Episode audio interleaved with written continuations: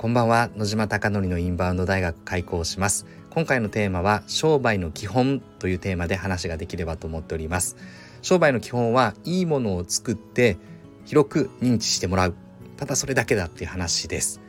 決していいものだけを作っても売れないですし認知だけさしてても短命で終わってしまうのでいいものを作って正しく丁寧に伝え続ける。ということが大事になります。で今回このインバウンド大学では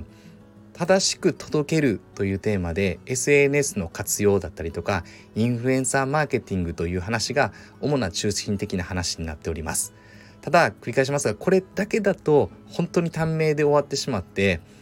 伝えても正しく伝えててもいざお店に来るとなんだよこの店みたいな。まずいなとか接客悪いなとか汚いなとかってなってしまうので改めてやはりいいものを作るということもやはり考えていかなければならないです。ここでいいものという定義をもう少し明確にしておきたいなと思っております。ただ商品が美味しければとかただ商品が良ければいいのかという話ではなくて基本的にお客様がご来店いただく店舗型のビジネスにおいては細部の設計がとても大事になりますなので当然これはインバウンド集客においてもそうでただ和牛の美味しいお店焼肉マフィアだけではダメだということです。そのため焼肉マフィアでは14のことを大切に育てていこう。強化していこうという話をしております。では優先順位の高いところから14個を読み上げていきたいなと思っております。これはあくまでインバウンド集客における効果のあった施策の14個で特にやはり効果があったという割合が高いものを示していきたいなと思っております。でまず1つ目は多言語写真付きのメニューを作成するというのが18.9%で効果があったという流れです。焼肉マフィアはこれが実施まだできておりません。続いてクレジットカード決済に対応。これが16.1%です。焼肉マフィアは対応しております。そして3つ目は中国系決済に対応したアリペイとか WeChatPay などの決済サービスが8.6%です。これは焼肉マフィアではまだ実施できておりません。で続いてウェブサイト多言語化が7.7%で焼肉マフィアは、えー、これを実施しました。そして5つ目は外国語を話せるスタッフの雇用が7.3%で焼肉マフィアはまだできておりません。続いて6つ目がフリー Wi-Fi の導入が7.3%で焼肉マフィア実施ができております。そして7つ目がネット予約を多言語対応4.7%で焼肉マフィアは実施しました。そして8つ目が英語のチラシを作成4.3%で焼肉マフィアはできていないです。で9つ目が食事制限者向けのメニューを用意。3.6%で焼肉マフィはできていないです。そして10個目が予約時のクレジットカード入力に対応。3.0%でこれは実施できております。そして11個目がインバウンド顧客向けの高単価メニューの開発。2.2%でこれは焼肉マフィアはできていないです。そして12個目がですねホテルコンシェルジェからの予約を受け付ける2.1%でこれは今池袋周辺のホテルに交渉中なのでまだできていないです。そして13個目が海外グルメサイトへの掲載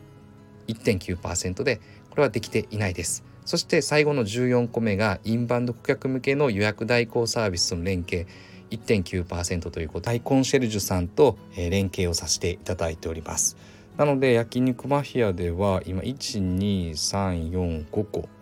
5個できているので達成率はいくつでしょうか？36%35.7% が焼肉マフィアの今実施とになります。これをどんどんどんどん高めていこうということで繰り返しますがどんなに焼肉マフィアの宮崎の尾崎牛が素晴らしく鮮度が高くて美味しくてもお客様立場で考えるとつまり海外のお客様から見ると先ほどの14個がなっていないとなんだよこのお店分かりづらいなとかいや決済できないじゃないかとか w i f i 使えないじゃないかとか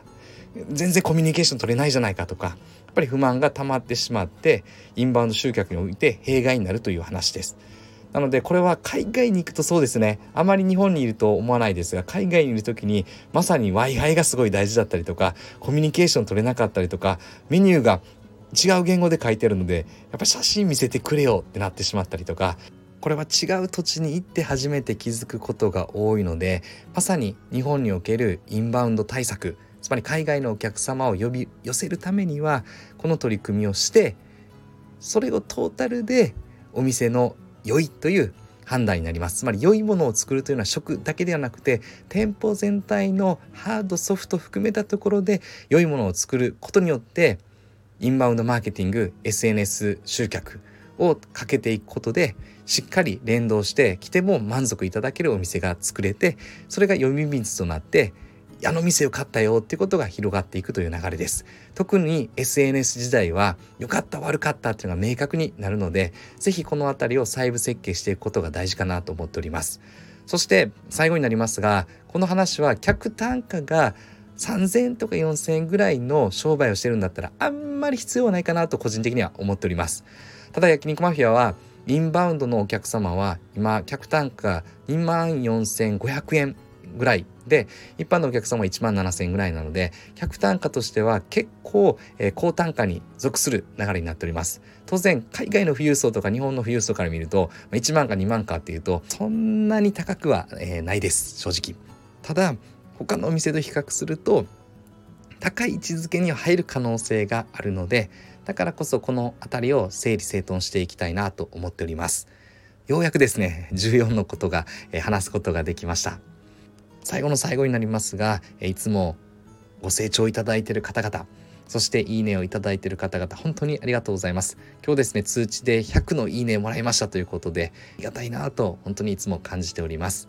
あなたのお店がよりたくさんのお客様で選ばれることを願って焼肉マフィアが海外のお客様がより一層増えることを願ってこれで今日の放送を終了したいなと思っております。おやすみなさい。いい夢を。